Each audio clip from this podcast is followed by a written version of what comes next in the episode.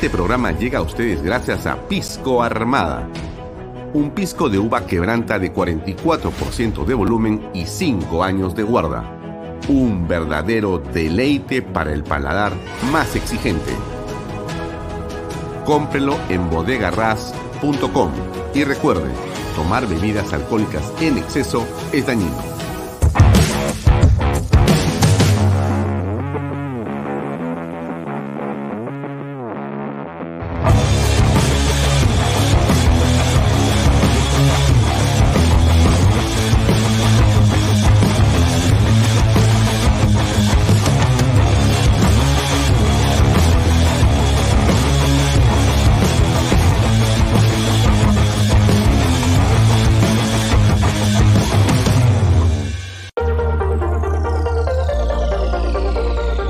Amigos, aquí en las Lomas de Yura van a poder encontrar las mejores opciones de vivienda, casas, departamentos, para que cumplas el sueño de ser propietario. Por supuesto que la mejor inversión que puede tener tu familia es adquirir una vivienda propia. Hola Elba, ¿cómo estás? Hola Lucía. Elba, todos sabemos que elegir en una propiedad es un negocio sin pierde. Cuéntanos por qué tenemos que elegir nuestra vivienda aquí en las Lomas de Yura. Aquí, Lucía, encontraremos departamentos desde 120.300 soles con una excelente distribución. Tres dormitorios, sala, comedor, cocina y área de lavandería.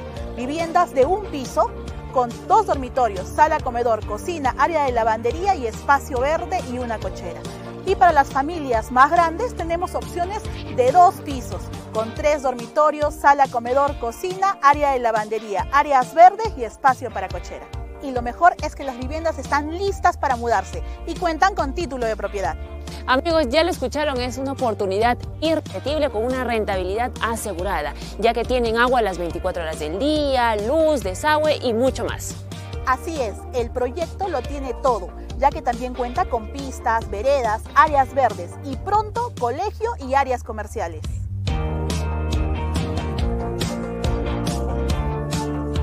Amigos, es tiempo de ser propietarios y de tener algo que durará para siempre y que subirá de precio rentabilizando tu inversión.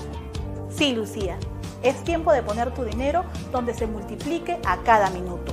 Si estás pensando en invertir, puedes alquilar o vender y poner a trabajar tu dinero en tu beneficio desde el primer momento. Claro que sí, recuerden que también es muy fácil adquirir una vivienda aquí en las Lomas de Yura, porque cuentan con bonos de vivienda, además que tienen financiamiento del BBVA. Ahora puedes financiarlo con el ahorro vivienda del BBVA, donde solo tendrás que firmar una declaración jurada declarando tus ingresos. Ya se terminaron los engorrosos e interminables trámites para adquirir un crédito hipotecario y así de rápido y fácil estás listo para adquirir la vivienda de tus sueños. También puedes obtener el bono de techo propio o nuevo crédito a mi vivienda en nuestros tres modelos de casas. No lo dudes más y aprovecha la oportunidad que te da GPR en su proyecto Las Lomas de Yura. Acércate a nuestras oficinas de venta o puedes llamarnos a los teléfonos que aparecen en pantalla. También nos vas a encontrar en las redes sociales y entérate de todas las novedades. Así es, es momento de sacar la plata del colchón y tener una inversión asegurada.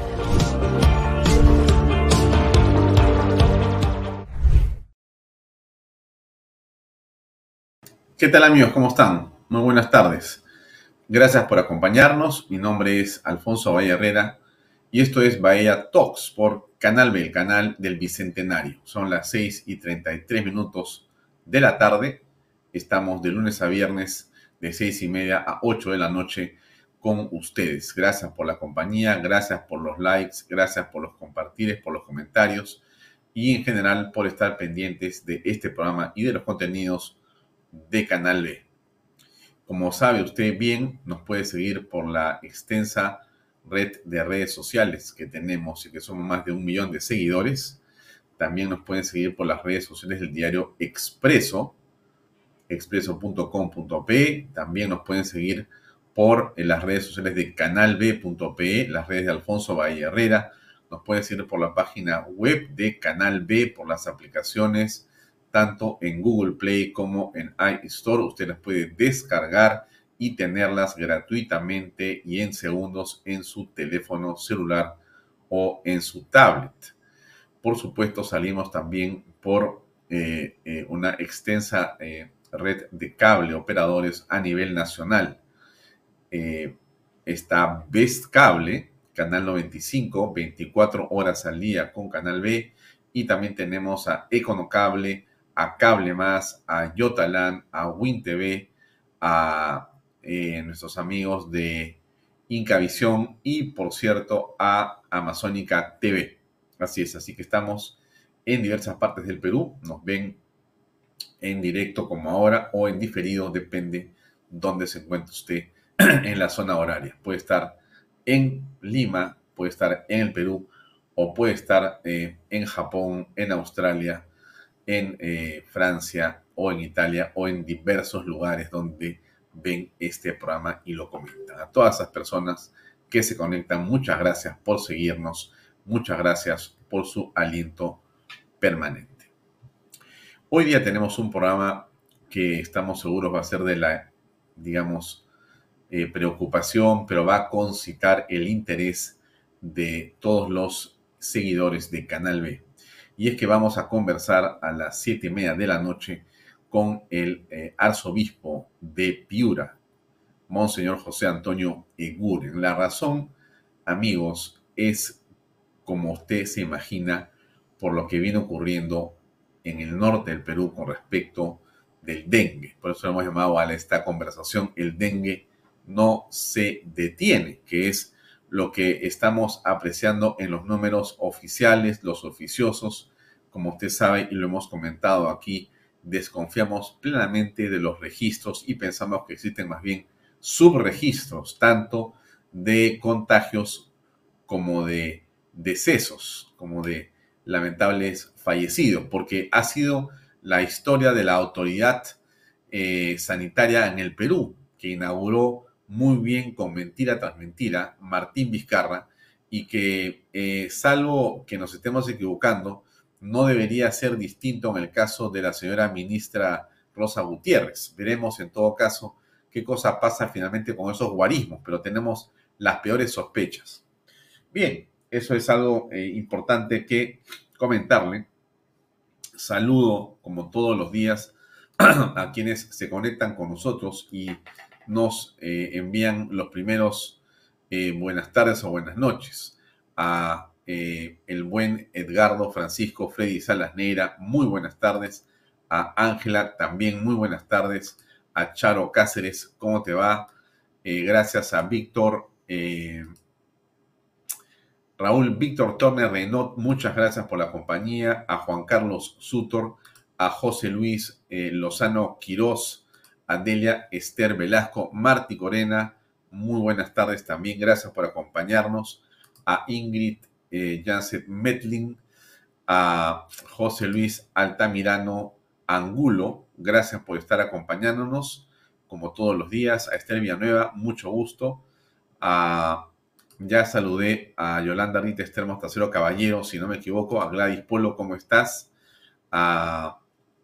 vamos a ver quién más veo por aquí, a, Alejandro León Rodríguez. Mucho gusto. Gracias a todos ustedes por la compañía. Seguimos adelante eh, a toda velocidad con el programa de hoy. Como les dije, vamos a conversar con eh, el arzobispo de Piura, Monseñor José Antonio Eguren, sobre lo que está ocurriendo con el dengue. Terrible tema, no es eh, para menos, no es para menos. Bien, si usted quiere apoyar la causa de Canal B en el sentido de ayudarnos a continuar expandiendo nuestra red de redes sociales, pues como yo le he dicho y le reitero en este momento, tiene que hacerle like al contenido, tiene que hacerle share o compartir y tiene que comentar el mismo para que podamos tener más viralidad y llegada. Eso ayuda muchísimo a Canal B, a la programación y a todo lo que hacemos en este medio digital.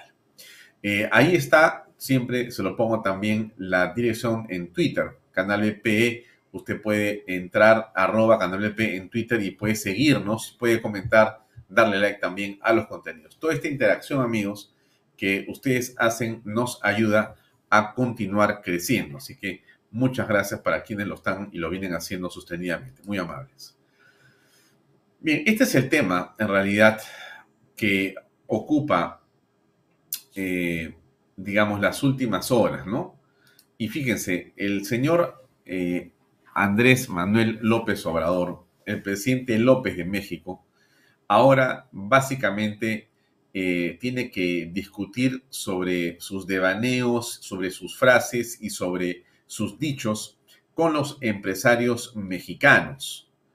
El Consejo Empresarial Mexicano ha rechazado esta amenaza del presidente López de suspender relaciones comerciales con el Perú. Eh, y esto en realidad eh, ha sido así a través de un comunicado en el que ellos detallan que eh, existe un acuerdo de negocios y comercial que tiene más de 10 años y que ha permitido que justamente a través de la Alianza del Pacífico esto se pueda convertir en inversión y más trabajo para ambos pueblos, para el mexicano y para el peruano, y que ellos no ven ninguna razón para que esto no siga siendo el centro de la unidad y del consenso y no la divergencia. Eh, ha, eh, digamos, resaltado este eh, consejo, Consejo Empresarial Mexicano, ha, resaltado que el propósito de la alianza es multiplicar el comercio regional para favorecer la complementariedad o la complementación económica entre todos los países. Y por eso cuestiona las declaraciones del presidente de México, que se ha lanzado en una filípica contra la presidenta de Perú, Dina Boluarte. El documento indica finalmente que eh, no es viable sacrificar el beneficio de la actividad comercial que con gran esfuerzo se ha construido por muchos años entre empresarios de ambos países y rechazan plenamente lo que ha venido haciendo Andrés Manuel López Obrador en ese tono desafiante, en ese tono eh, incomprensible para muchos por lo que ocurre en nuestro país. Ahí tienen ustedes la página de Canal B y aquí en la parte inferior está justamente el eh, extenso documento del que hemos estado hablándoles a ustedes y donde se detalla qué es lo que piensa este Consejo Empresarial Mexicano. Nada bueno en relación a lo que serían las relaciones comerciales entre México y el Perú. Así que lo firma eh, Juan Carlos Pérez Góngora, presidente del Consejo Empresarial Mexicano. Entendería yo que esta es una especie de CONFIEP mexicano, así que de todas maneras esto termina siendo un espaldarazo para la señora Dina Boluarte. O sea que si pensaba eh, el señor AMLO que esto iba a acabar de otra manera, pues se equivoca. Ahí está el comunicado, ustedes ven amigos en su pantalla y eh, hay fuerzas diversas que están tratando de acercarse a Dina Boluarte para mostrarle su beneplácito, su respaldo político internacional. Esto quiere decir que Dina Boluarte está con suerte. Digamos que eh, sí, yo creo que Andrés Manuel López Obrador le ha hecho un favor. Eh, y ese favor ha permitido que con habilidad, vamos a reconocerle esta habilidad al señor Otárola, se haya conseguido tener uh, un espacio de unidad que ha permitido, por ejemplo, armar o en todo caso organizar y convencer a un grupo de eh, juristas nacionales para que estén en esta comisión consultiva dispuestos a poder colaborar con la presidencia de la República, donde hay nombres eh, que ayer hemos dicho que tienen una absoluta categoría para nosotros. La doctora Elizabeth Sea, el doctor Ernesto Blum, el doctor Borea, el doctor Hackanson, eh, el doctor Urbiola, eh, el doctor Víctor García Toma, y una serie de otros abogados que tienen una categoría eh, sobresaliente y que en esa virtud están colaborando con el Estado peruano. Yo he señalado ayer y lo reitero mi, eh, digamos, preocupación extrema de esa comisión por los miembros, mi eh, más bien incredulidad en el sentido de que eso pueda tener un largo aliento. Eh, mi reconocimiento sobre el patriotismo que estos, eh, digamos, abogados eh, y personas con tanta experiencia están, a pesar de sus discrepancias, en algunos casos muy profundas con respecto del gobierno de la señora Boluarte, de la ideología de la señora Boluarte, dejan de lado eso para ofrecer lo mejor de su conocimiento en aras de ayudar a través de lo que les puedan consultar al país. Yo creo que hay que felicitar a estos eh, jurisconsultos, hay que eh, alabar su desprendimiento y hay que reconocer el mérito de aceptar una responsabilidad como esa. Pero eso no quita que nosotros critiquemos absolutamente una situación que creemos va a ocurrir de todas maneras. Y yo no soy ni pájaro de mal agüero, ni estoy tratando de eh, desdibujar el valor que tiene ese esfuerzo. Y es que en realidad sin una ideología clara, o teniendo más bien dicho una ideología clarísima la señora Boluarte, yo no veo cómo pueda colisionar la rectitud, la moralidad y la, eh, digamos, coherencia de estas personas que hemos mencionado y otras más que no tengo los nombres o los he olvidado, con lo que puede ser el devaneo que podría eh, presentar la señora Boluarte. Y si uno eh, mira bien lo que hace Boluarte a través de sus ministros de Estado, pues sinceramente es de terror. Porque lo último que estamos escuchando, tanto de transportes y comunicaciones como de salud, y sobre todo de salud, es realmente para que esa ministra de Salud se vaya a su casa hace rato. No entendemos qué hace ahí la señora Rosa Gutiérrez en una actitud que ahora vamos a ver es realmente eh, vergonzoso a estas alturas. Pero eso, de eso vamos a hablar con Monseñor José Antonio Eguren ahora. Pero yo le vuelvo a decir que ese esfuerzo que hacen estos abogados experimentados, eh, iconográficos en el Perú, tiene una enorme importancia, pero es, desde mi punto de vista, algo absolutamente, ¿qué le puedo decir? Déjeme usar la palabra efímero, fugaz, casi momentáneo, porque va a ser imposible que las, eh, digamos, concepciones, los pensamientos y las convicciones jurídicas de estas personas, desde mi punto de vista, puedan alinearse con la señora Boluarte. Eh, Boluarte tendría que nacer otra vez. No sé si lo quiera hacer. Pero solamente para hablar de un tema, que es el tema relacionado a lo que realmente está detrás de los ataques de AMLO y de Petro, que tienen que ver con otra cosa que el Foro de Sao Paulo y el Grupo de Puebla. Y todo eso con el único objetivo de reponer al señor Pedro Castillo, que es funcional a esos intereses, y que ella no lo diga, a mí, por lo menos, me produce una sensación que no es positiva, que no es halagüeña, que no me da confianza.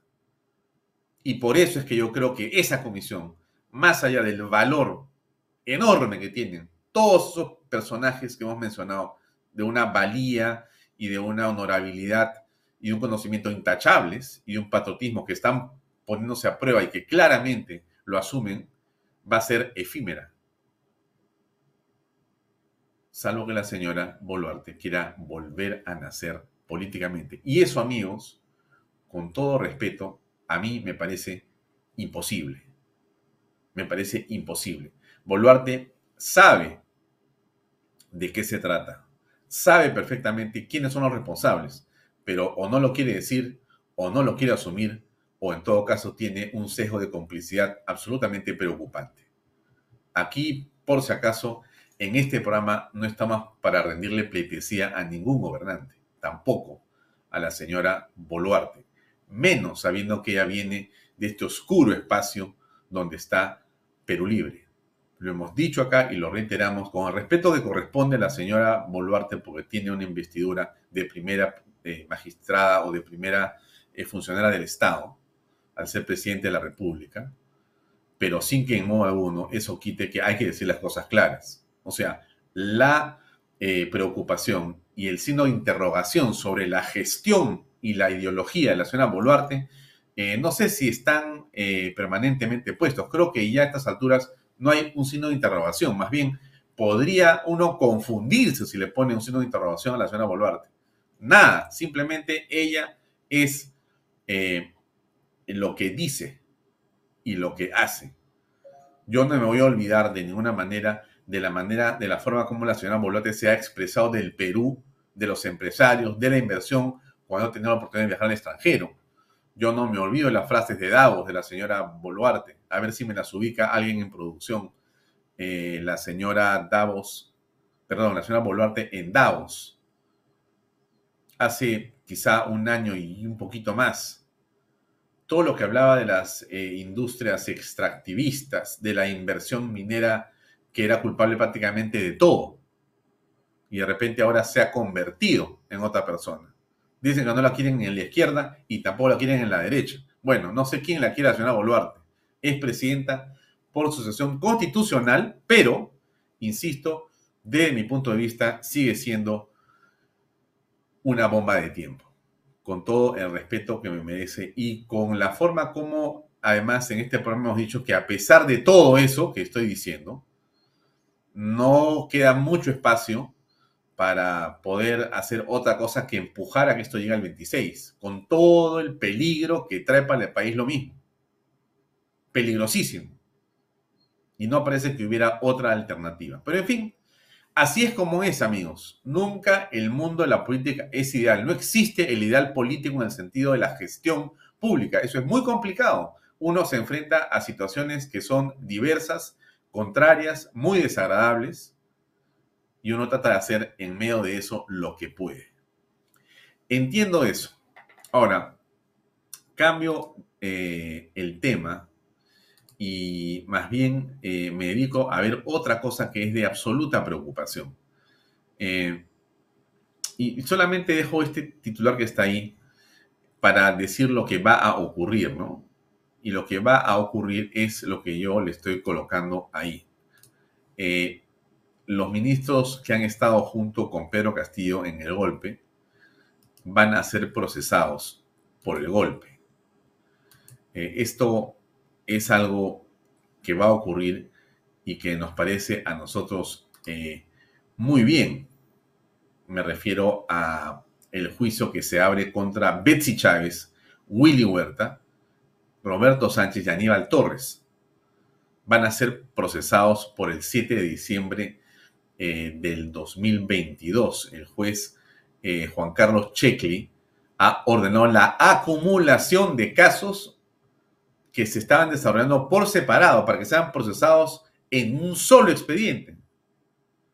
Eso es lo que ha declarado y en ese, eh, en ese tema está. Nos parece perfecto porque existe una conexión absoluta entre todos ellos en una suerte de elaboración o colaboración para violentar los bienes jurídicos protegidos por la ley antes de un golpe de Estado que se organizó en el centro del poder, poder por el presidente de la República y estos allegados. Eso es lo que está ocurriendo y lo que va a ocurrir. O sea, hay un proceso que se va a abrir con todos estos caballeros y la señora Betsy Chávez. Esta es la noticia del día, amigos o del lunes si quieren, o del martes o de la semana, porque es una cosa absolutamente vergonzosa nuevamente. Eh, pero yo insisto en que hay que separar, eh, yo creo que la paja del trigo, eh, lo bueno de lo malo, lo moral de lo inmoral. Creo que mal haríamos quienes creemos en la democracia y mal haríamos quienes creemos en las instituciones, que achacáramos a todos una conducta de algunos pequeños, ruines, representantes. Yo me refiero claramente al señor que está en la fotografía.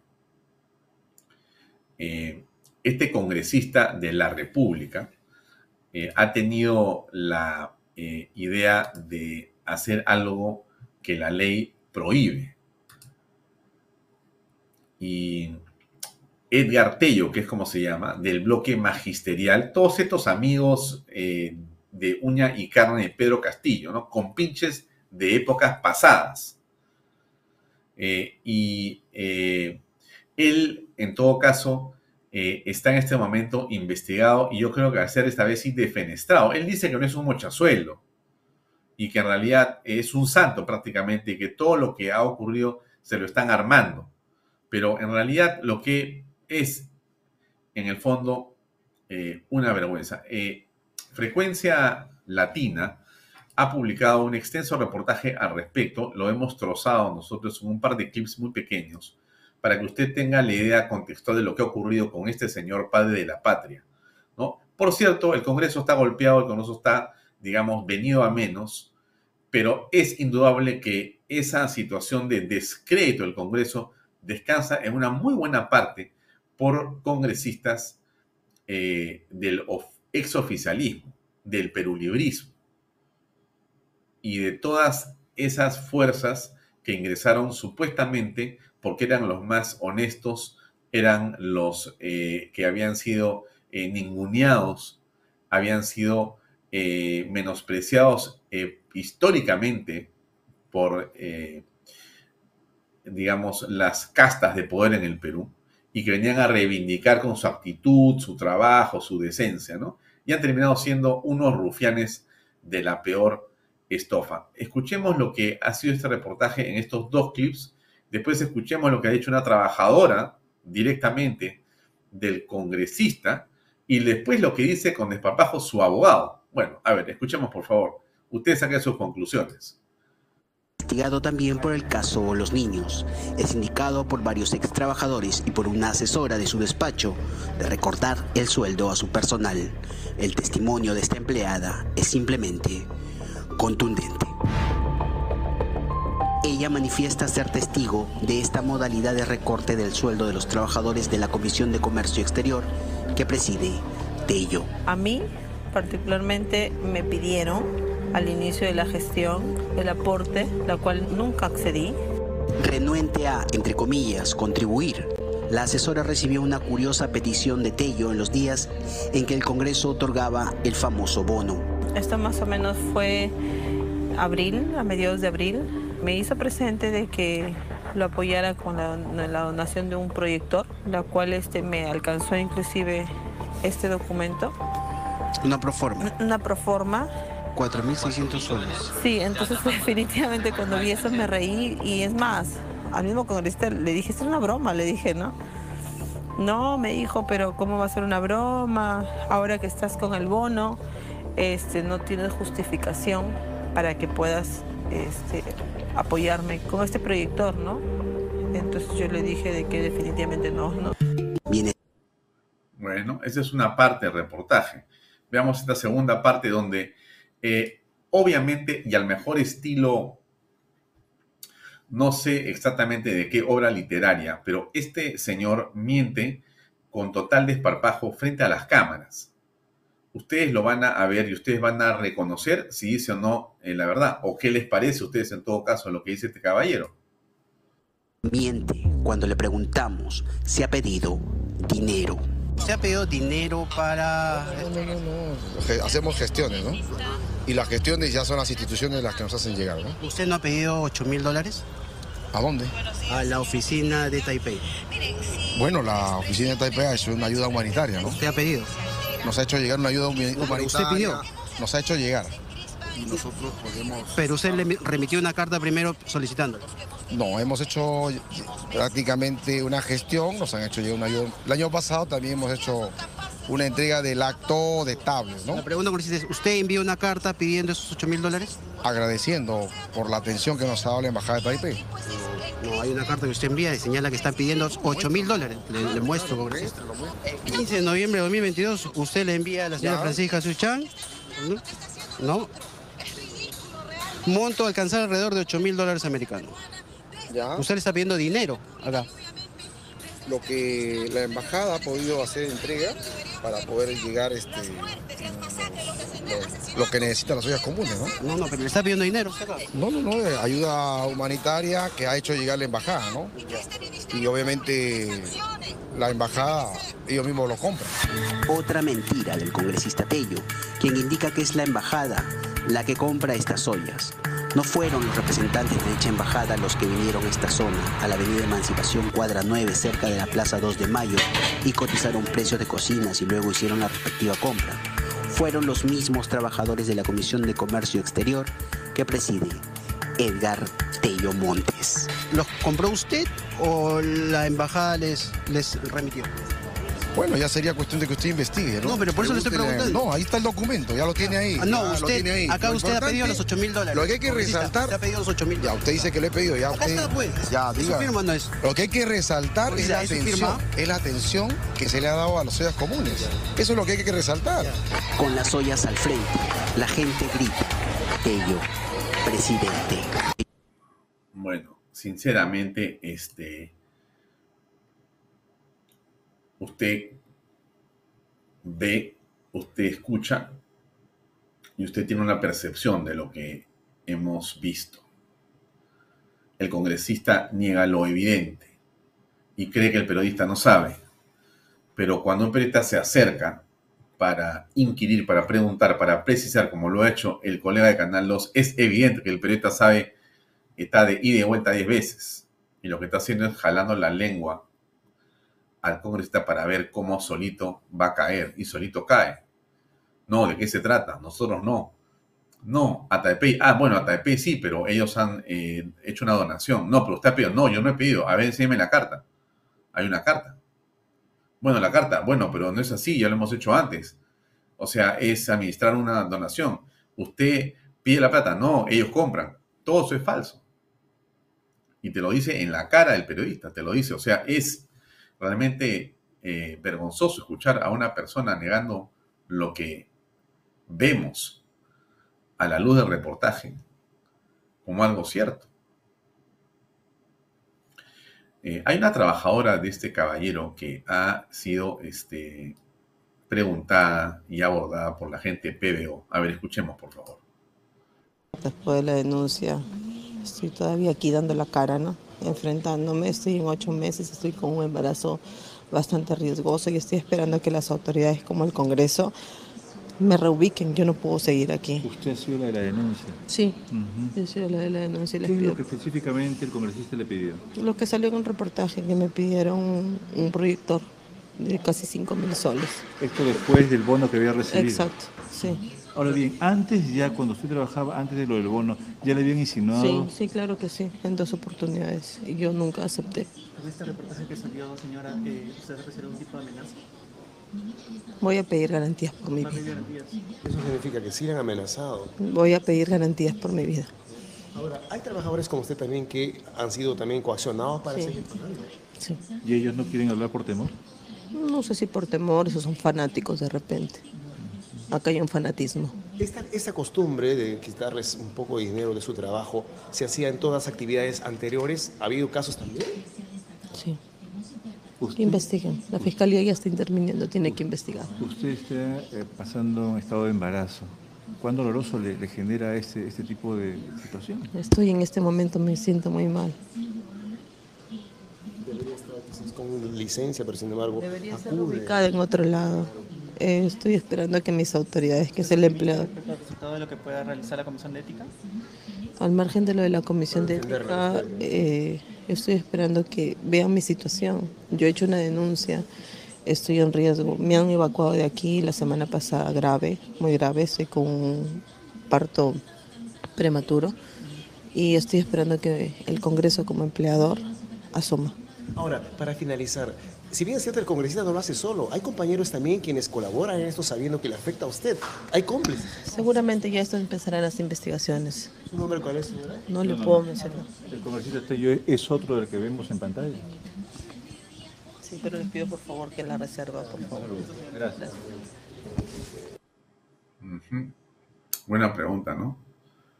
Sí, yo creo que es otro, pero eh, ¿cómo ha sido que estas personas han llegado con Pedro Castillo, con el señor Vladimir Cerrón, con la señora Dina Boluarte, todos ellos juntos de la mano, para decir que son en realidad el mejor ejemplo de la honestidad, de la seriedad y de, digamos, la empatía con la pobreza. Bajo ese tipo de argumentos han convencido a votantes para decirle, yo soy como tú, vota por mí. Y en esa virtud, aparente virtud, mucha gente ha creído en estas personas. Bueno, comenzando porque han creído en Pedro Castillo. y han votado por Pedro Castillo, por Vladimir Cerrón, por Dina Boluarte. Y hemos visto esos 17 meses de gobierno realmente fantasmagórico, de terror. Como decía ayer Carlos Galvez, si miramos los números que arroja eh, tanto el periodo de Castillo como el de Boluarte, o sea, Castillo-Boluarte, el periodo y el resultado, porque estamos en el gobierno de Pedro Castillo, o sea, Castillo, Cerrón y Boluarte, estamos en el gobierno de los tres, seguimos en el gobierno de los tres. Ha cambiado, digamos, eh, la máscara, la proa, pero el corazón sigue siendo el mismo. Y aquí no es cómo vas a decir eso de Boluarte, si es tan buena gente. Bueno, yo me estoy refiriendo a los números, amigos, a las cifras, a los hechos. Y esos números, esas cifras que vemos hoy día, esas cifras que vemos hoy día son cifras de terror. Las comentamos ayer del artículo que también está publicado en Canal B. Todas son a la baja. Todos los indicadores se desmenuzan, se vienen abajo. O sea, tenemos recursos, tenemos una serie de condiciones para salir adelante, pero en la práctica, amigos, la señora Boluarte, en la parte económica, no da la talla. ¿Y por qué no da la talla? ¿Usted se ha puesto a pensar por qué no da la talla? Usted que tiene experiencia, porque usted que me ve, según todos mis indicadores, usted no es ningún niño ni niña, o sea, usted no recién ha comenzado en la política usted tiene años y usted ha vivido periodos donde ha habido complejidades, durezas, dificultades en el país. Por lo tanto, es muy posible que usted esté comprendiendo o esté atisbando, esté eh, sospechando qué es lo que está ocurriendo en el país. Y lo que ocurre es una cosa muy sencilla, es que no existe una reactivación económica porque no existe una confianza, porque la señora Boluarte no ha hecho todos los cambios que debía haber hecho en el aparato estatal que recibió de Pedro Castillo. Entonces, cuando uno dice que en realidad él, eh, la trilogía, disculpen por la llamada telefónica, la trilogía, Castillo, Boluarte y Cerrón siguen gobernando, en realidad no nos alejamos de, la, de las cosas tal y como son. Es más, si comenzamos a mirar más, digamos, con los ojos abiertos, lo que está detrás de Dina Boluarte en ese gabinete, hay alguien que quiera hablar conmigo, pero este no puedo contestarle. En realidad, lo que vemos ahí son ministros, viceministros o vinculados al vizcarrismo. Y algunos que han sido y han estado inmersos en los 17 meses del castillismo. Y ello no ha cambiado en lo fundamental. Siguen al mando de direcciones, de presupuesto y están ahí. Entonces la pregunta y la, digamos, preocupación que tenemos legítimamente es ¿por qué es que no se reactiva la economía? ¿Por qué no se da ese salto cualitativo y cuantitativo? ¿Qué es lo que nos está deteniendo? La falta de confianza los indicadores señalan que no hay confianza. Más allá de que uno puede encontrar un fin de semana festivo o un feriado largo, algunos restaurantes llenos, bien por los restaurantes que sigan llenos, bien por las tiendas que logran vender el mejor de los éxitos y que siga creciendo esa venta. Pero en lo fundamental, el país no está caminando como debería. Y eso ocurre no porque esté Pedro Castillo preso. O sea, gracias a Dios está preso Castillo y todavía tenemos un poco de oxígeno. Pero la señora Boluarte no está jugando las cartas de la inversión, las cartas de la confianza. No, en los hechos. O sea, yo no me estoy refiriendo a otra cosa que en los hechos. O usted no siente lo que pasa con el pollo. No, ya el, pollo bajó de 14 a 11, subió de 7.50, de 8, de 9 a 14 soles. Los huevos no bajan. La luz sube. O sea, el trabajo se ha reducido. La inversión no está. O sea que tenemos un problema en el país en este momento que tenemos que resolver, amigos. Y ese problema pasa por la confianza. Están los amigos eh, de Pedro Castillo, los ex amigos aparentemente de la zona Boluarte, en Puno esperando para hacer otra revuelta. Ahorita se los enseño. Pero quiero regresar a lo que dice el congresista o el abogado del congresista para que usted escuche cómo se defiende el abogado del congresista. Después usted ha escuchado lo que ha hecho el reportaje de Latina, usted ha visto lo que ha hecho PBO buscando a la persona que ha hecho la denuncia, le traen eh, un presupuesto y dicen, toma, paga, paga estos 5 mil soles del proyector. Ya te toca porque tienes un bono. Es el colmo. O sea, este señor Tello además se va a pedir plata a las embajadas. Vaya a saber Dios con qué argumento, con qué argumento. Y eso es solamente la que ha descubierto el periodista. ¿Cuántas más habrán, amigos? ¿Cuántas más habrán? No embajadas, de empresas, o ya saber Dios de quién se pide plata. ¿Qué dijo el abogado de Tello? Creo que fue en Panamericana. A ver. Lo que me ha dicho mi patrocinado de manera expresa es que a ningún trabajador le ha solicitado Mávila ninguna donación a ningún trabajador. Tanto es así que, que estos chats que yo espero tenerlos en la denuncia de la Procuraduría y que se investiguen de qué teléfono proviene, porque es lógico, hay que, hay que investigarlo. Tú no puedes poner un chat borrando un nombre arriba, borrando un nombre abajo, borrando cosas, porque eso definitivamente... sí. Bueno, pero, no es muy serio. no, no, no, cuando la fiscalía No es muy serio fiscalmente hablando en la investigación fiscal. está bien, pero estamos en de comunicación de puede al día de hoy, al día de hoy lo que hay es una denuncia por la procuraduría en base a lo publicado por un medio de comunicación que recoge testimonios. Mávila, eso se abrirá en la investigación y cuando conozcamos los pormenores haremos todos los descargos correspondientes como nos hemos sometido siempre. O sea, eso bueno, el no hay ningún problema. de ellos se ha pronunciado. La pregunta es, ¿por qué lo envía a usted y él no da la cara directamente? Técnicamente porque yo he conversado con mi patrocinado y yo le he dicho, vamos a esperar toda la carpeta fiscal, vamos a esperar todos los elementos de convicción para que luego, lógicamente, él, teniendo todo el abanico de pruebas que se han presentado o que la investigación haga, él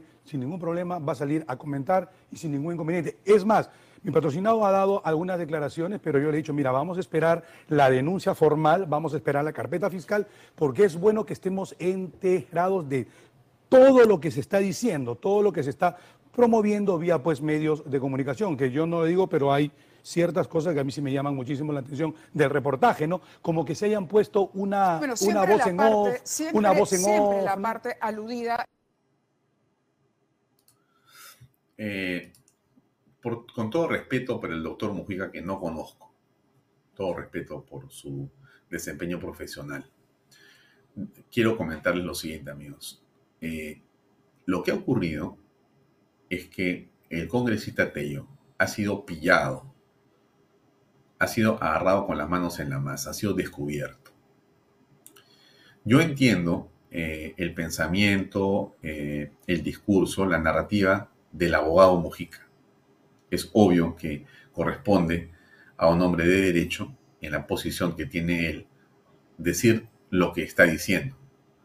Sin embargo, eh, el señor Mujica eh, quizá no advierte que estamos frente a una percepción de la opinión pública y a un juicio de carácter político que el Congreso necesita llevar a cabo con respecto al señor Tello, donde el abogado podrá hacer una defensa de carácter, digamos, penal que es absolutamente irrelevante. Así le digo, amigos, absolutamente irrelevante. Y creo que lo sabe bien el doctor Mujica.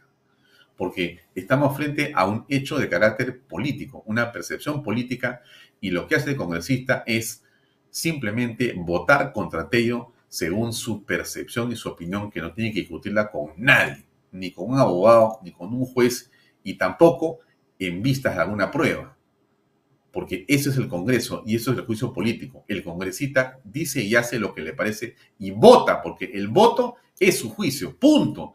Y no discute con nadie y no da razón de su voto. Yo no sé si los otorongos comerán o no comerán otorongo, porque la circunstancia de lo que ocurre con este señor Tello a estas alturas, estamos martes, es una vergüenza. Pero estamos en este sistema de la semana de representación, amigos, que yo no sé la forma en que tiene que resolverse, pero no da para más. No da para más. La semana de representación se está convirtiendo en la semana de la impunidad, en la semana de la vergüenza, en la semana que solamente va en contra de una buena parte de los congresistas. Yo tengo la impresión que hay un grupo de congresistas que trabajan, que son buenos, que son honestos, inclusive que deberían reelegirse. Y seguramente usted tiene esa percepción de que existen algunos que son realmente encomiables y plausibles y tienen un trabajo eh, sinceramente adecuado. Pero usted también va a coincidir conmigo, muy seguramente, que el 90% o 95% son, digamos, este, regular para abajo. Y la mitad, yo diría que hay hasta delincuentes o muchos delincuentes. Y, y la mentira parece ser una manera en la que estos señores se mueven todo el tiempo. Y lo que no se puede esperar es que estas semanas de representación todo el mundo entre pues como una especie de relajo. O sea, te dicen, oye, pero no, mira, yo no doy entrevistas porque estamos en semana de representación. ¿Cómo? Sí, no, este, este, estoy ocupado, estoy ocupada. ¿Dónde estás? Bueno, estoy ocupado, estoy ocupado. No no hay entrevistas, semanas de representación. Oye, no, tampoco, porque tengo un montón de cosas que hacer. Estoy en semana de representación, no te puedo atender así seas periodista. Lo lamento. Entonces, eh, cuando vemos los guarismos que el Congreso de la República tiene, es evidente que en buena parte es los autogoles que el Congreso también se ha venido propinando, amigos. Y, insisto, ¿no? Hay cosas que ha hecho el Congreso para mí estupendas, extraordinarias. Se las achaco en buena parte a la señora Mari Carmen Alba, sinceramente.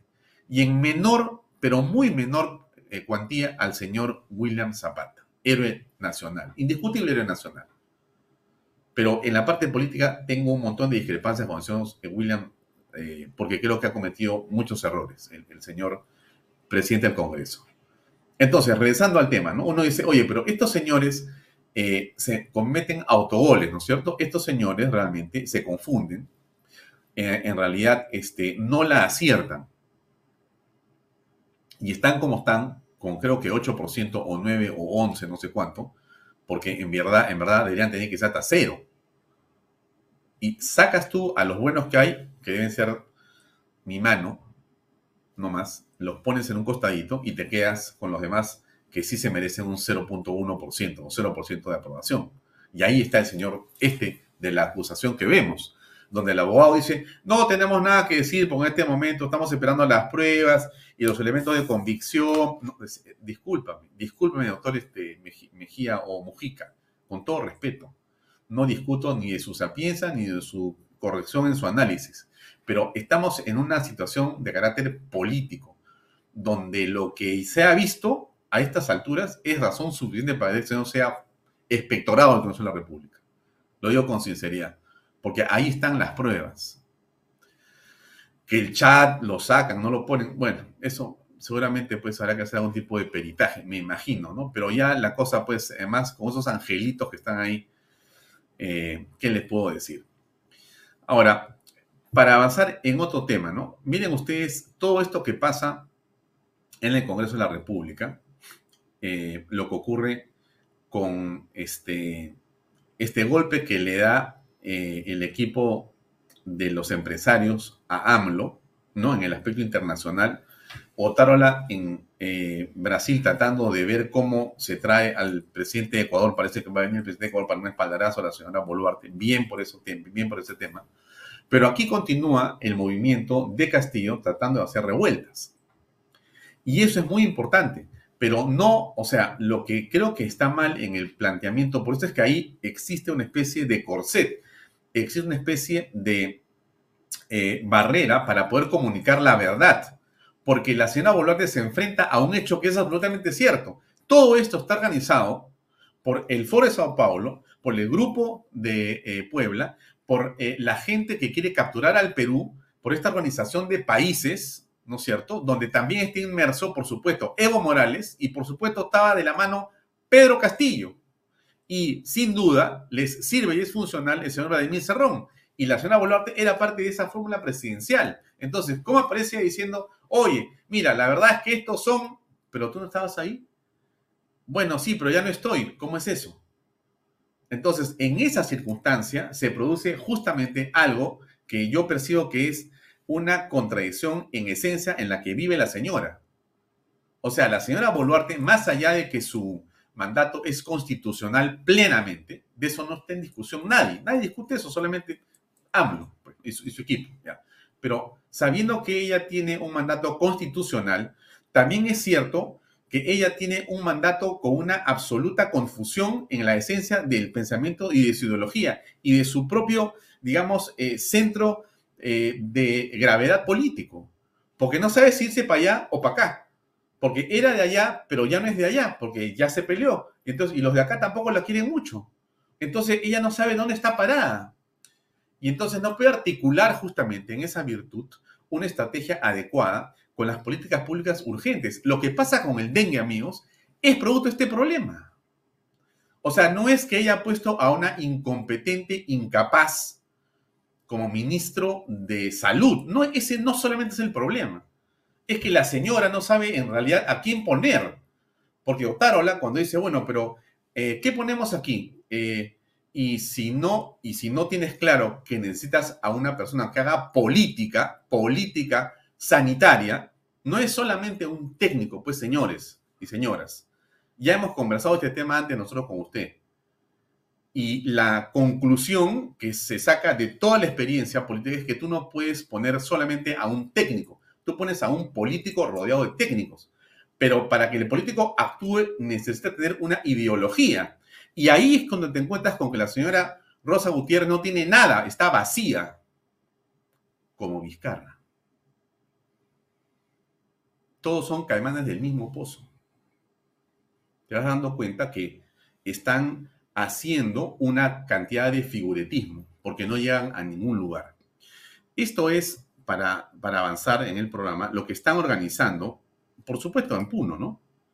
profundizar el análisis y el procedimiento para establecer un gobierno de transición o la restitución de Castillo en el cargo de presidente. Planteamiento, compañeros, para verificar nuestras fuerzas a nivel nacional.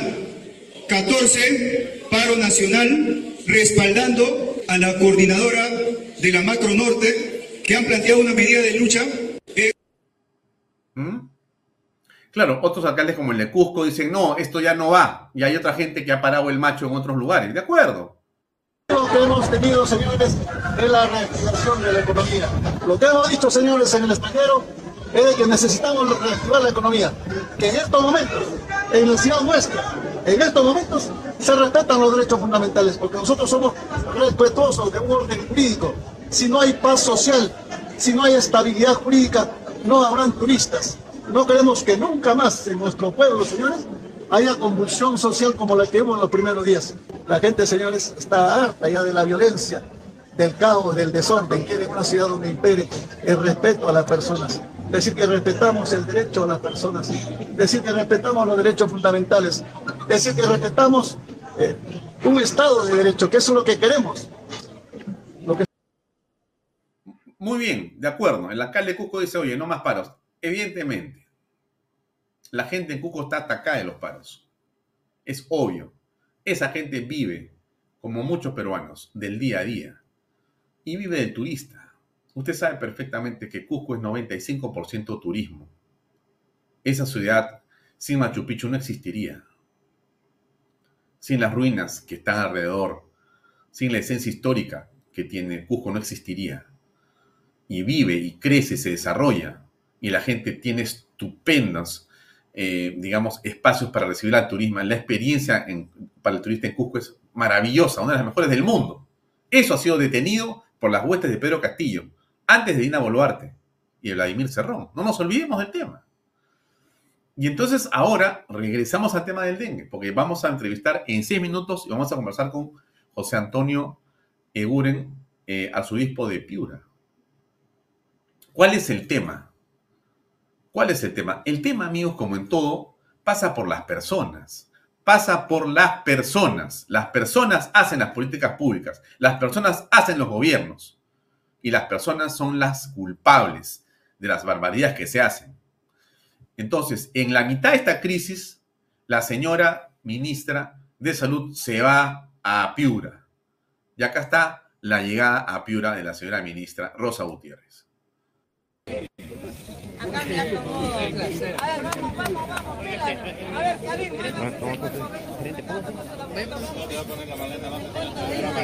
Vamos cuidándola. A ver, todo el equipo. Por favor.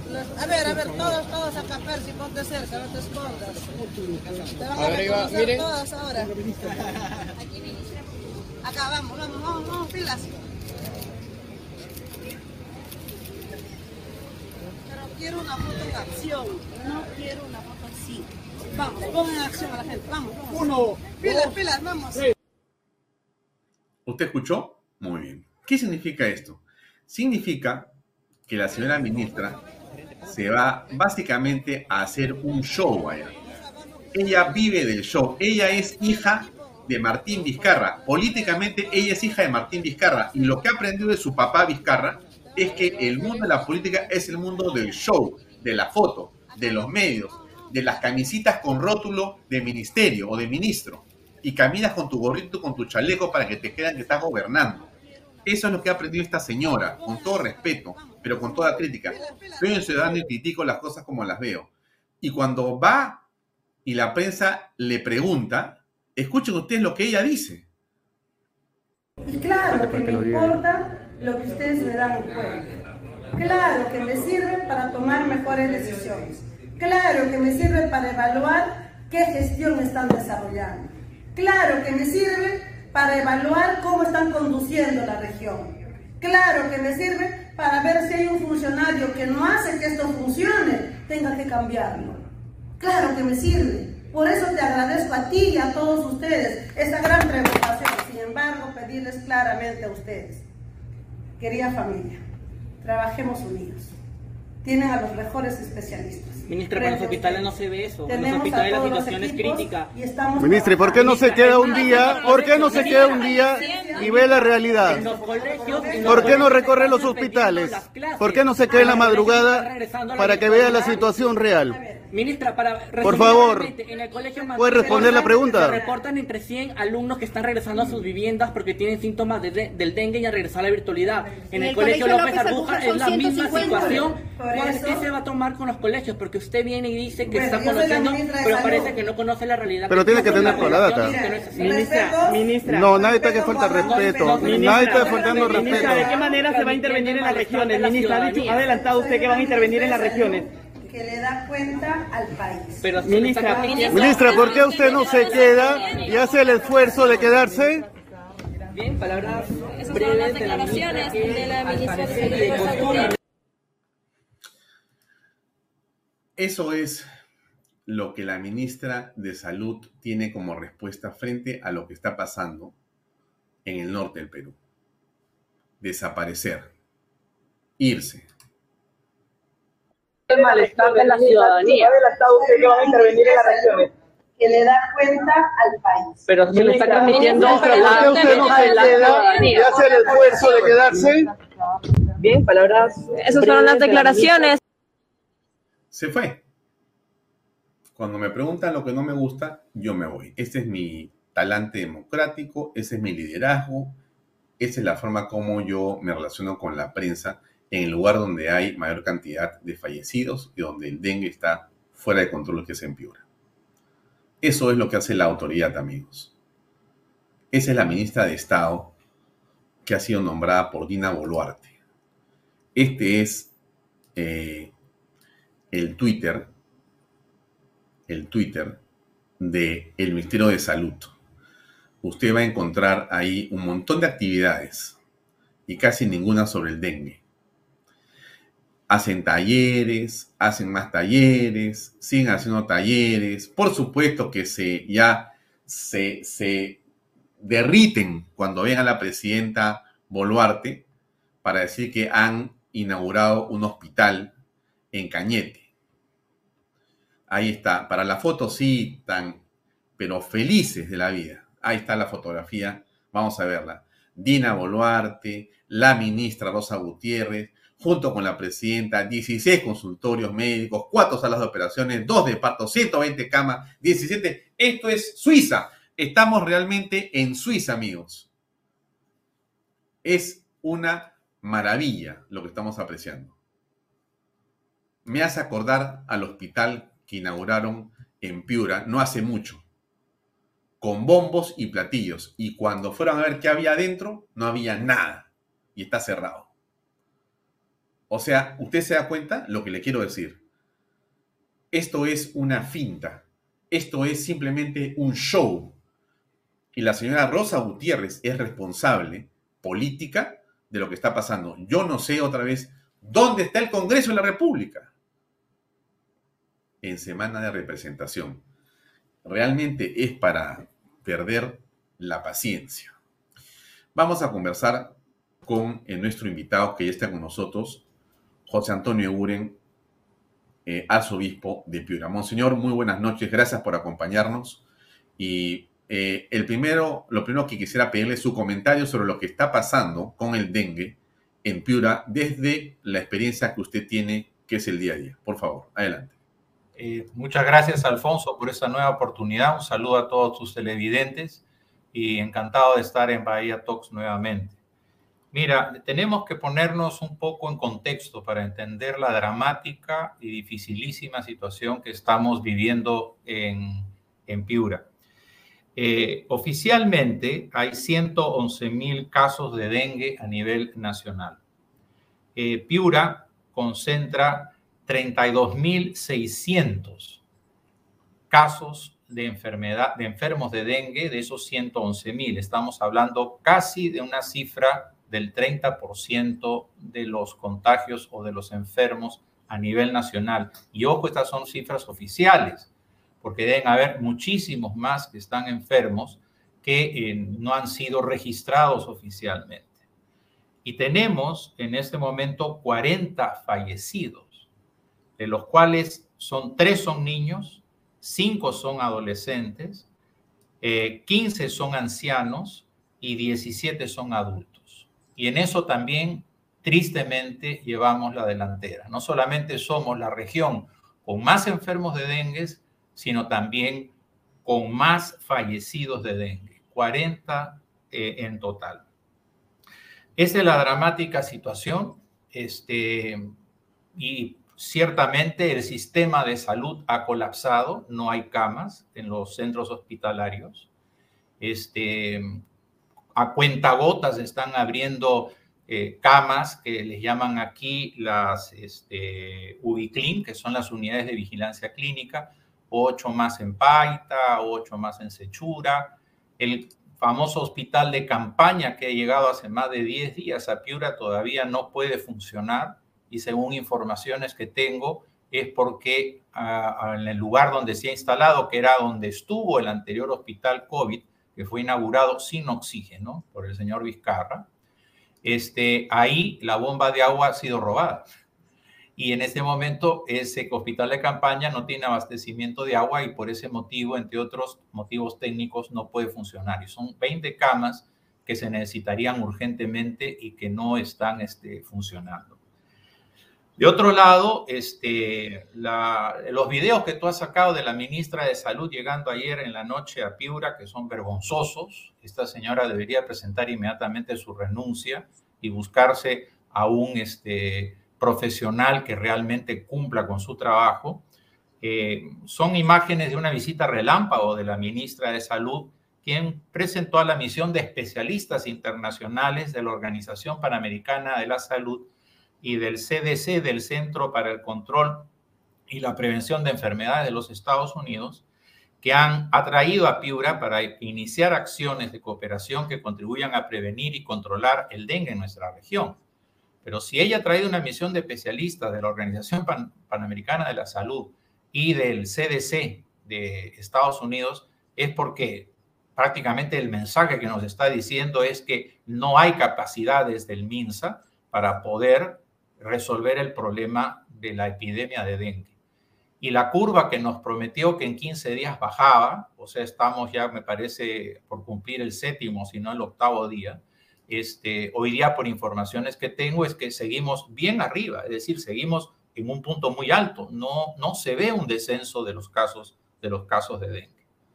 Este, y tengo que decirlo, no porque me guste eh, alardear, pero ha sido la iglesia la que ha logrado este, que las cadenas de farmacias, este, digamos como este, Mifarma, este, y otras, este, destinen más stocks, digamos, de los medicamentos que se utilizan para el tratamiento del, del dengue y sobre todo el paracetamol no escasee, pero por ejemplo ahorita nos encontramos frente a un gran desabastecimiento del suelo oral, que es otro, otro complemento, otro medicamento que se utiliza justamente para el tratamiento del dengue. Eh, la gente tiene que estar agenciándose en este momento este, eh, de manera criolla, diríamoslo así, cómo hidratarse, ¿no? Eh, porque esta enfermedad produce mucha fiebre y mucha deshidratación, y están apelando a las pipas, que son los, los frutos del coco, para tomar agua de coco y así hidratarse. Y estas pueden llegar a costar, porque la gente es así también, lamentablemente, hasta 10 soles la unidad en los mercados. Entonces, pues así estamos. O sea, esto es inconcebible en un estado como el peruano, que su sistema de salud ha colapsado, no tiene camas, no, no tiene medicamentos, la gente tiene que recurrir al sector privado, sacar de su bolsillo para tener que comprar el paracetamol o el suero oral u, otra, u otro sustituto. Eh, Monseñor eh, Eguren, cuando la señora ministra Rosa Gutiérrez ha llegado a Piura, se ha entrevistado con la iglesia, por ejemplo, con Cáritas, para ver lo que está ocurriendo, que ustedes están, digamos, en la primera línea de, no atención, pero eh, sí de conocimiento de lo que está pasando. Con nosotros no nos ha ni siquiera contactado ni llamado para reunirnos y, este, y ciertamente este, nos hubiera encantado, este, ¿cómo se llama?, reunirnos con ella, porque la semana anterior hemos tenido una exposición en el Centro de Operaciones de Emergencia Regional del Gobierno Regional de Piura, realmente aterradora de la situación del dengue, donde incluso el infectólogo que nos hizo la exposición hacía unas proyecciones de que prácticamente se calculaba que el 10% de la población piurana, es decir, cerca de 200.000 personas estarían enfermas. O sea, y esto ya es un, sería, si esto es así, porque como digo, hay mucha cifra oculta del, del dengue, estaríamos ante una, epidemia de grandes proporciones. Y solamente te digo una cosa, este, Alfonso, el año 2017, que tuvimos un niño costero, a nivel nacional hubieron 68 mil casos oficiales de dengue, 68 mil. Y ahora el año 2023 ya vamos por 111 mil. Es decir, estamos batiendo el récord histórico a nivel nacional de la epidemia del dengue, porque Piura lidera tristemente esta, esta enfermedad, este flagelo, pero hay otras regiones como Lambayeque, como Ica, como Loreto, este, digámoslo así, Ucayali, la ministra viene y nos trae un grupo de especialistas internacionales, no dudo de sus capacidades, pero ¿dónde están los médicos? ¿Dónde están las enfermeras? Sabemos, por ejemplo, que a Chiclayo, y bien por Chiclayo, han llevado epidemiólogos de la selva, pero acá Piura, que es la región más afectada, no han traído a uno, ni siquiera a uno. Y tenemos en este momento 60 médicos enfermos y con 60 en total médicos y enfermeras enfermas de dengue personal de salud aquí en Piura que no, no, no, pueden trabajar y que no, no hay personal para reemplazarlos. Entonces, yo hago simplemente este pensamiento. Cuando hubo la convulsión en el sur del Perú, de acá de la región sacaron 300 policías, porque Piura mostró una madurez cívica y, y política, protestó, pero protestó sin violencia y sin alterar, eh, vamos así decirlo, el orden el orden social, el orden público, sacaron 300 policías y se los llevaron a las zonas del sur. ¿Por qué no se aplica ese mismo criterio con el personal sanitario? Digamos, porque la urgencia, yo tengo que abogar por Piura, soy pastor de Piura y también de Tumbes, ¿ya? ¿Por qué no traen personal sanitario de otras regiones en donde en estos momentos la epidemia, digamos, no está eh, en los niveles y en las proporciones eh, que tenemos aquí? No, no, se hace nada. O sea, ese es, ese es el gran problema. ¿no? Y si tú ves bien el video que, que has mostrado, está el gerente general del gobierno regional, pero no está el presidente regional presente. Por lo cual me ha llamado sumamente la atención ante una ministra, ante una visita de una ministra de Estado. Ahora, usted, usted, ha tocado un tema que es sumamente delicado y que nos hace eh, volver al pasado cuando dice que no está seguro de las cifras. Nosotros lo hemos entrevistado sobre este tema cuando habían 23 mil contagios eh, y eran, si no me equivoco, 9 o 10 fallecidos en Piura. Más o menos un mes después volvemos a conversar, eh, Monseñor, y ahora hay 32.600, si no escuché mal, y creo que han pasado los 40 fallecidos. Así Sin embargo, usted hace eh, un hincapié en no saber si la cifra es cierta. Y yo simplemente le comento lo siguiente.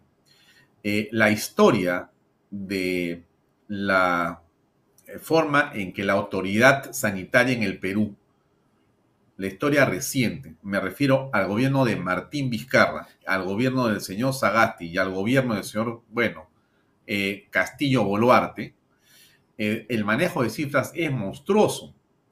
El registro y subregistro escondido, manipulado, que tuvo el señor Vizcarra durante la pandemia fue simplemente criminal. Ni siquiera en este momento, Monseñor Antonio Uren, ni siquiera en este momento sabemos cuánta gente realmente murió. Ni siquiera son 210 mil o 217 mil.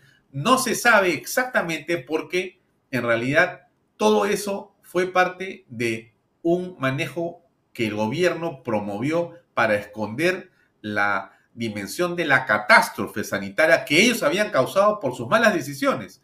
Y entonces resulta que ahora la ministra de Estado, la señora Rosa Gutiérrez, ministra de Salud, nombrada por el señor Otárola y aceptada por la señora Edina Boluarte, es de la mismo partido político que el señor Martín Vizcarra.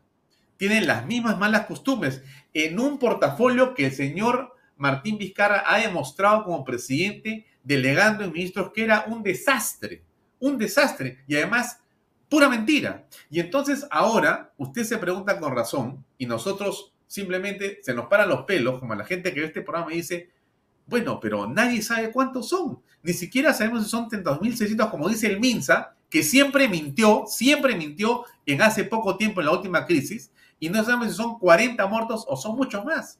Entonces, ¿cómo podemos pensar ya no sé si le pregunto ahora al sacerdote, ¿cómo podemos pensar en un alma humana tan putrefacta, monseñor? No logro comprender cuál es el límite de la maldad en este asunto, porque yo no pienso que Vizcarra actuó solamente para robar. Yo tengo la impresión que este señor actuó seguramente imbuido o, o tomado por alguna especie de mal mayor. Y entonces cuando uno mira lo que pasa, esta actitud de la señora ministra de Estado, cuando llega a tomarse fotografías, a mí me causa simplemente indignación. Porque, ¿cómo es posible que en esta crisis la señora esté preocupada por cómo va a salir en la foto? Y, la foto en acción, porque es lo que queremos, para permitir que estamos trabajando, cuando no hacemos nada. Entonces, ¿cómo ve usted, no sé, ese, esa, esa alma? ¿Cómo, ¿Cómo aprecia esa dimensión del ser humano, monseñor? Con mucho dolor, y Dios es el que juzga eh, eh, es el que ve el corazón humano este, y ve las conciencias, pero yo le, lo que le diría a la señora ministra es que realmente eh, se ponga frente a Dios y se ponga frente a sí misma y haga un profundo examen de conciencia de cómo está manejando su sector y en concreto cómo está manejando la salud pública acá en Piura, que es un desastre. O sea, yo creo en la, en la, en la capacidad de la persona humana de abrirse a la gracia de Dios y de convertirse. Pero esta mujer lo que tiene que hacer es realmente hacer un acto de profunda humildad, reconocer sus errores y, si quiere seguir aferrada al cargo, o sea, digamos, este, pues comenzar a tomar las decisiones y cambiar. O sea, el, ser humano, así como tú lo describes, que, que puede estar su alma y su corazón muy oscuros y muy ennegrecidos, también es posible que ese corazón se ilumine con la gracia de Dios y en un momento determinado este, cambie y se convierta. Pero mira, tú hablas de, que más preocupada de la foto, de una foto en acción, Peor ha sido lo que nos ha dicho el día de ayer a los piuranos. Ahí les he dado 7 millones de soles, ¿no? O sea, y ahora que los alcaldes y las autoridades a jugarse pues la pelota, ¿no? Jueguen su pelota. Es como, a mí la sensación de, me he sentido indignado como piurano más que soy, aunque he nacido en Lima, pero ya tengo 17 años acá, porque es como un papá que le dice a su hijito, yo ya te di tu propina, es tu problema, tú arréglate. No, señor. O sea, Piura todavía está hasta donde me da el conocimiento de las leyes. Se renovó hace poco por 60 días el estado de emergencia grado 5 y ha sido declarado en emergencia sanitaria. Eso significa, mi querido Alfonso, que el que lidera es el gobierno nacional a través de INDECI, con la cooperación del gobierno regional y de los gobiernos locales. Pero aquí no están liderando nada. O sea, vienen, agarran y nos dicen, ya te he dado tus 7 millones, porque antes ya te había creo que dado 12, ¿no? Entonces, ahora tú juega tu pelota, juega tu pelota, ¿no? Y, no pues, señora ministra, así no, así, no, así no se lidera un sector. Usted tiene que venir con medicamentos. ¿Cuántos medicamentos ha traído? ¿Cuántos hospitales más de campaña ha traído? ¿Dónde está el personal médico que necesitamos? O sea, el año 17, cuando tuvimos el niño costero, llegó personal médico, llegaron enfermeras, llegaron rescatistas, llegaron bomberos, vino ayuda internacional. Eso es otra cosa que yo vengo reclamando ok, han traído este grupo de especialistas, pero traigan también ayuda internacional de medicinas. Mira, nosotros con el, escaso personal que somos y con algunos contactos que tengo, hemos como iglesia podido conseguir 30 mil pastillas de paracetamol de un gramo, 1.140 litros de suelo oral que hemos entregado esta tarde y mil repelentes. La próxima semana, si Dios quiere, con otra gestión que estamos haciendo con una empresa que ya nos ha dicho que inicialmente apoyarán, podríamos dar otros 30, otras 30 mil pastillas de paracetamol de un gramo, 2 mil litros de suero oral y este eh, rehidratante y 2 mil repelentes. O sea, lo que te quiero decir es, o sea, pero eso, digamos, lo hacemos nosotros como iglesia porque ciertamente Jesús tuvo una opción preferencial por los enfermos y porque el camino, el hombre es el camino de la iglesia y nos interesa, obviamente, preservar la vida, ¿no? Y, aliviar el sufrimiento y evitar más muertes. Pero eso no lo puede hacer el Estado. No lo debería hacer el Estado. Si ellos son los que tienen la billetera. O sea, digámoslo así, acá yo tengo que reconocer los esfuerzos titánicos que está haciendo la Dirección Regional de Salud con su directora, la doctora Fiesta Mogollón, están haciendo unos esfuerzos titánicos, pero no, no la veo a la pobre directora regional de salud acompañada por la líder del sector salud, que es la señora ministra. Entonces tú dices, ¿el alma humana puede ponerse muy negra? Sí. Ese es lamentablemente eh, eh, el, difícil reto que tenemos la libertad, la libertad con la que hemos sido creados. O nos vamos a la luz o nos vamos a las tinieblas. Pero en el caso de la señora ministra, yo no voy a juzgar su corazón ni voy a juzgar su conciencia, ya eso la juzgará Dios y ella tendrá que ponerse frente al Señor y, hacer un examen de conciencia profunda. Pero sinceramente te digo que si ella no puede liderar bien este sector, eh, digamos que renuncie y que dé ese paso a un profesional que realmente nos ayude, porque el momento que estamos viviendo ya es de un gran sufrimiento primero con Yaku, después con el fenómeno del niño costero, ahora con esta epidemia que no tiene cuándo, cuándo parar. Y los piuranos tenemos una dignidad, o sea, somos parte del Perú este, y, merecemos un mejor trato. Y realmente yo me siento muy indignado cuando veo esas imágenes que tú dices, ¿no? Una foto en acción. Vengan, vengan chicos, júntense todos, júntense todos para salir. Tú no te escapes, también júntate al grupo, ¿no? y después ya les he dado 7 millones de soles a jugarse la pelota. O sea, yo no entiendo, eso no es un manejo serio y responsable de un sector tan básico y fundamental del Estado, que es el sector salud. Entonces, lo que yo pienso es que no es una persona que está calificada para el cargo. Déjame compartir este video nuevamente de la llegada al aeropuerto, por favor, para que vean todos. A ver, vamos, vamos, vamos, A ver, bien,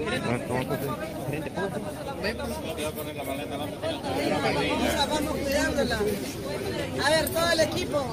Por favor. A ver, a ver, todos, todos acá, Percy, ponte cerca, no te escondas. Te van a reconocer todas ahora. Acá, vamos, vamos, vamos, vamos, pilas. Pero quiero una foto en acción, no quiero una foto así. Vamos, pongan en acción a la gente, vamos, vamos. Uno, pilas, pilas, vamos. Claro, e, ella eh, lo que está buscando es hacer un show.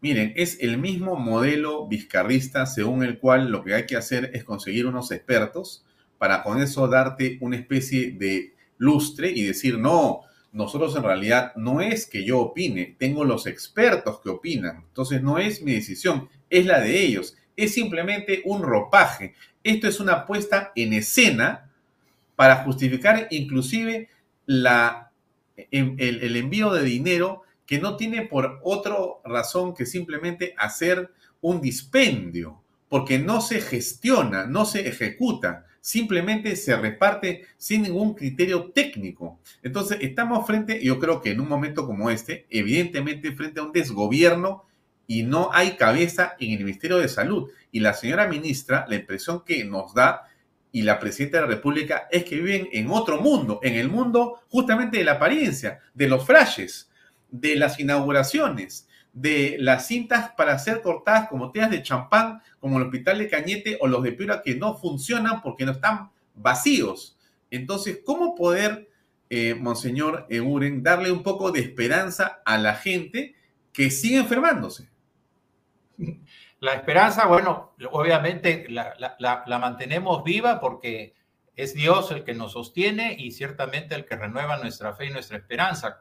Nosotros acabamos de tener una visita muy consoladora, confortadora y alentadora con la devoción de Cristo más importante de la región Piura, que es el señor cautivo de Ayabaca, que justamente ha venido, vino la imagen desde Ayabaca y se ha paseado de una manera triunfante por Sechura, todo el Bajo Piura, la Legua, y realmente ha, ha habido miles de peregrinos y ahí han encontrado mucho consuelo y mucha fortaleza, porque vuelvo a reiterar, el piurano es una persona de profunda fe y religiosidad cristiana y católica. Este, ahí encuentran, él sabe, ellos saben perfectamente como nosotros lo sabemos, que él no nos falla, que en su amor podemos encontrar siempre motivos para creer y para esperar. Eso es por un lado, ¿no? Pero por otro lado, ciertamente sí necesitamos que nuestras autoridades, en este caso del sector salud, lideren. Y lo que está sucediendo con el Ministerio de Salud es que no está liderando nada hay un desorden absoluto y no hay, este, vamos así decirlo, una comisión central, ¿no? En donde pueda, este, ¿cómo se llama?, coordinarse acciones y esfuerzos, repartirse tareas y, trabajar, digamos, con un, objetivo que es derrotar a este, a este zancudo malo. Y llamo también la atención de otra cosa, es decir, en Piura, lamentablemente, se está volviendo eh, a la virtualidad en los estudios con todos los problemas que esto, este, vamos así decirlo, esto supone. Es decir, este, porque no es el mismo aprendizaje el virtual al presencial. Pero hay algunos colegios, por ejemplo, el Colegio Nacional San Miguel tiene 40 enfermos, maestros enfermos y el 16% de sus alumnos contagiados. El Colegio López Albújar, otro colegio nacional, 150 alumnos contagiados. Y estos colegios, que son solamente dos ejemplos que te doy, lo que están haciendo es simplemente cancelar las eh, clases presenciales y se está volviendo al sistema de educación virtual. Y con esto se está tirando atrás la educación de nuestros adolescentes y de nuestros jóvenes, porque el aprendizaje no es el mismo y el daño en la, en la educación y la formación, primero con el COVID y ahora con el dengue, se va a ver dentro de algunos años más en la poca capacitación o estudio de nuestras generaciones este, de jóvenes de hoy, de hoy en día. Eh, yo estoy de acuerdo con un comentario que ha salido ahí eh, del general Bahía, es una eh, incapacidad para la gestión absoluta. O sea, como vuelvo a decirte, y en la época del COVID, aquí la pasamos también muy mal, como en todo el Perú, Pero aquí el gobierno de Vizcarra y el ministro COVID, ¿no? Este, digamos, este, venía simplemente con mascarillas y con muestras rápidas. No traía nada más. ¿No? No traía nada más. El oxígeno, ¿quién lo gestionó? La empresa privada, la iglesia. Los medicamentos. El, oxígeno lo gestionó la empresa privada, la iglesia, en contra del Estado y del gobierno. Una, una locura. O sea, solamente la iglesia aportó acá eh, cinco plantas de oxígeno. Cinco. Tres que hicimos donación de las mismas a la red hospitalaria de, Piura y dos que todavía gestionamos, una en Caritas Piura y otra en Caritas Tumbes. Esas dos plantas que tenemos todavía están en funcionamiento. Las que posteriormente trajo el Estado, hasta donde tengo conocimiento, ninguna funciona. Y las nuestras costaban 30% menos que lo que costaron las que trajo y puso el Estado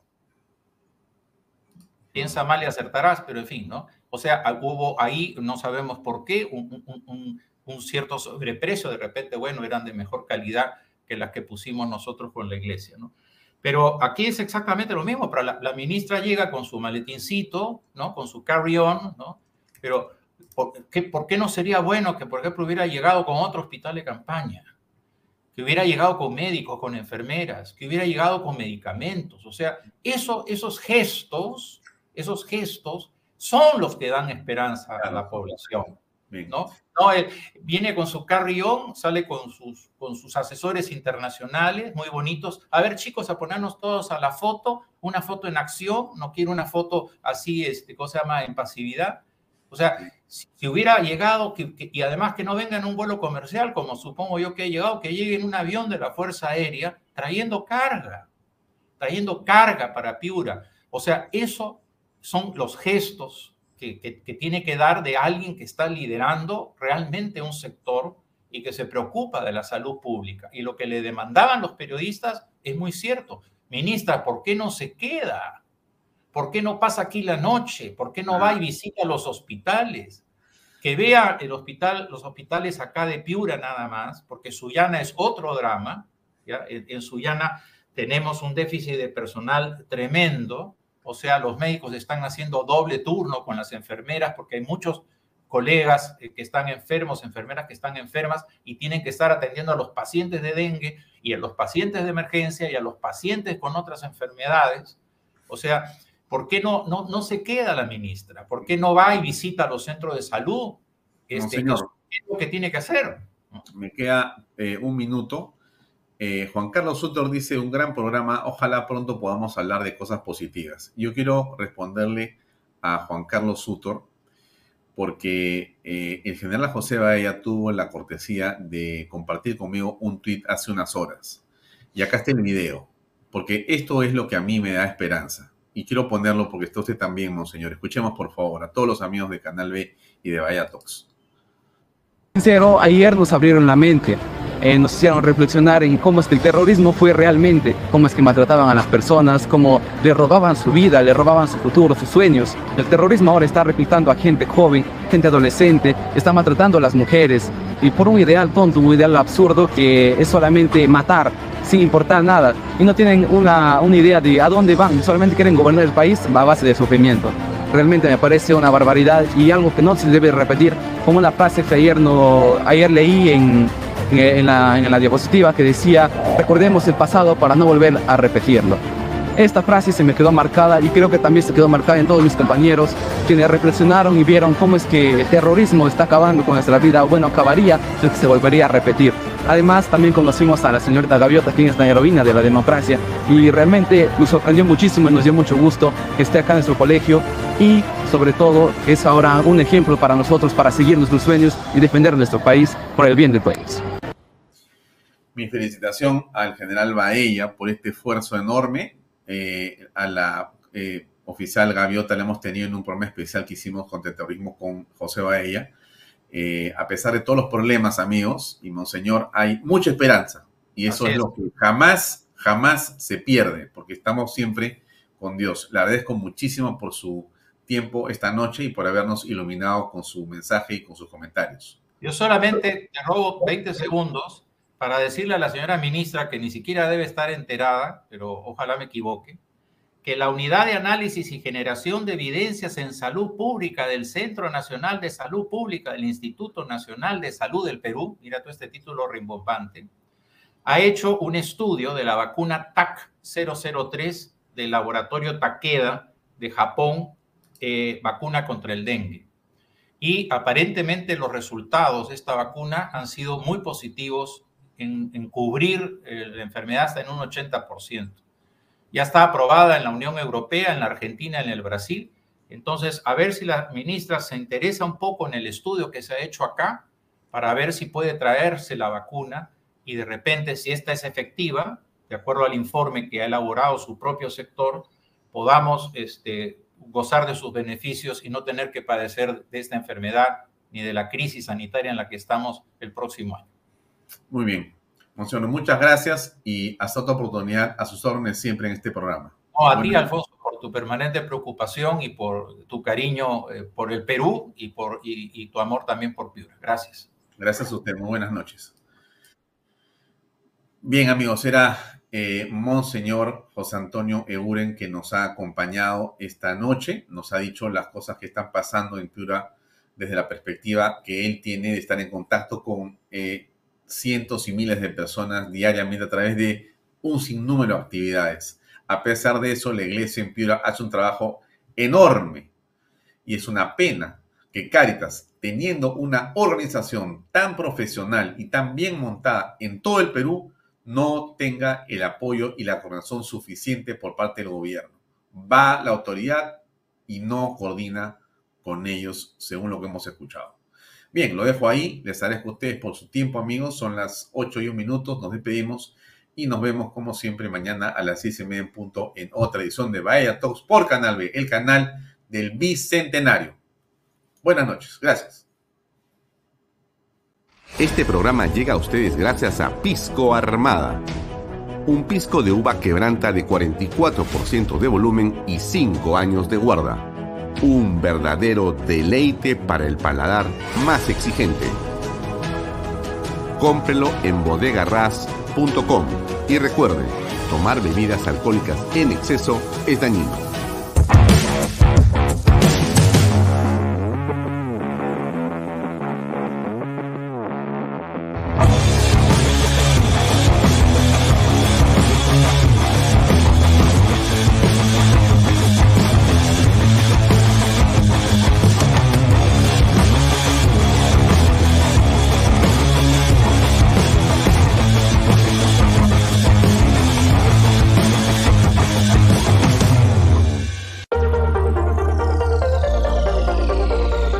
Amigos, aquí en las Lomas de Yura van a poder encontrar las mejores opciones de vivienda, casas, departamentos, para que cumplas el sueño de ser propietario. Por supuesto que la mejor inversión que puede tener tu familia es adquirir una vivienda propia. Hola Elba, ¿cómo estás? Hola Lucía. Elba, todos sabemos que elegir en una propiedad es un negocio sin pierde. Cuéntanos por qué tenemos que elegir nuestra vivienda aquí en las Lomas de Yura. Aquí, Lucía, encontraremos departamentos desde 120.300 soles con una excelente distribución. Tres dormitorios, sala, comedor, cocina y área de lavandería. Viviendas de un piso con dos dormitorios, sala, comedor, cocina, área de lavandería y espacio verde y una cochera. Y para las familias más grandes tenemos opciones de dos pisos, con tres dormitorios, sala, comedor, cocina, área de lavandería, áreas verdes y espacio para cochera y lo mejor es que las viviendas están listas para mudarse y cuentan con título de propiedad. Amigos, ya lo escucharon, es una oportunidad irrepetible con una rentabilidad asegurada, ya que tienen agua las 24 horas del día, luz, desagüe y mucho más. Así es, el proyecto lo tiene todo, ya que también cuenta con pistas, veredas, áreas verdes y pronto colegio y áreas comerciales.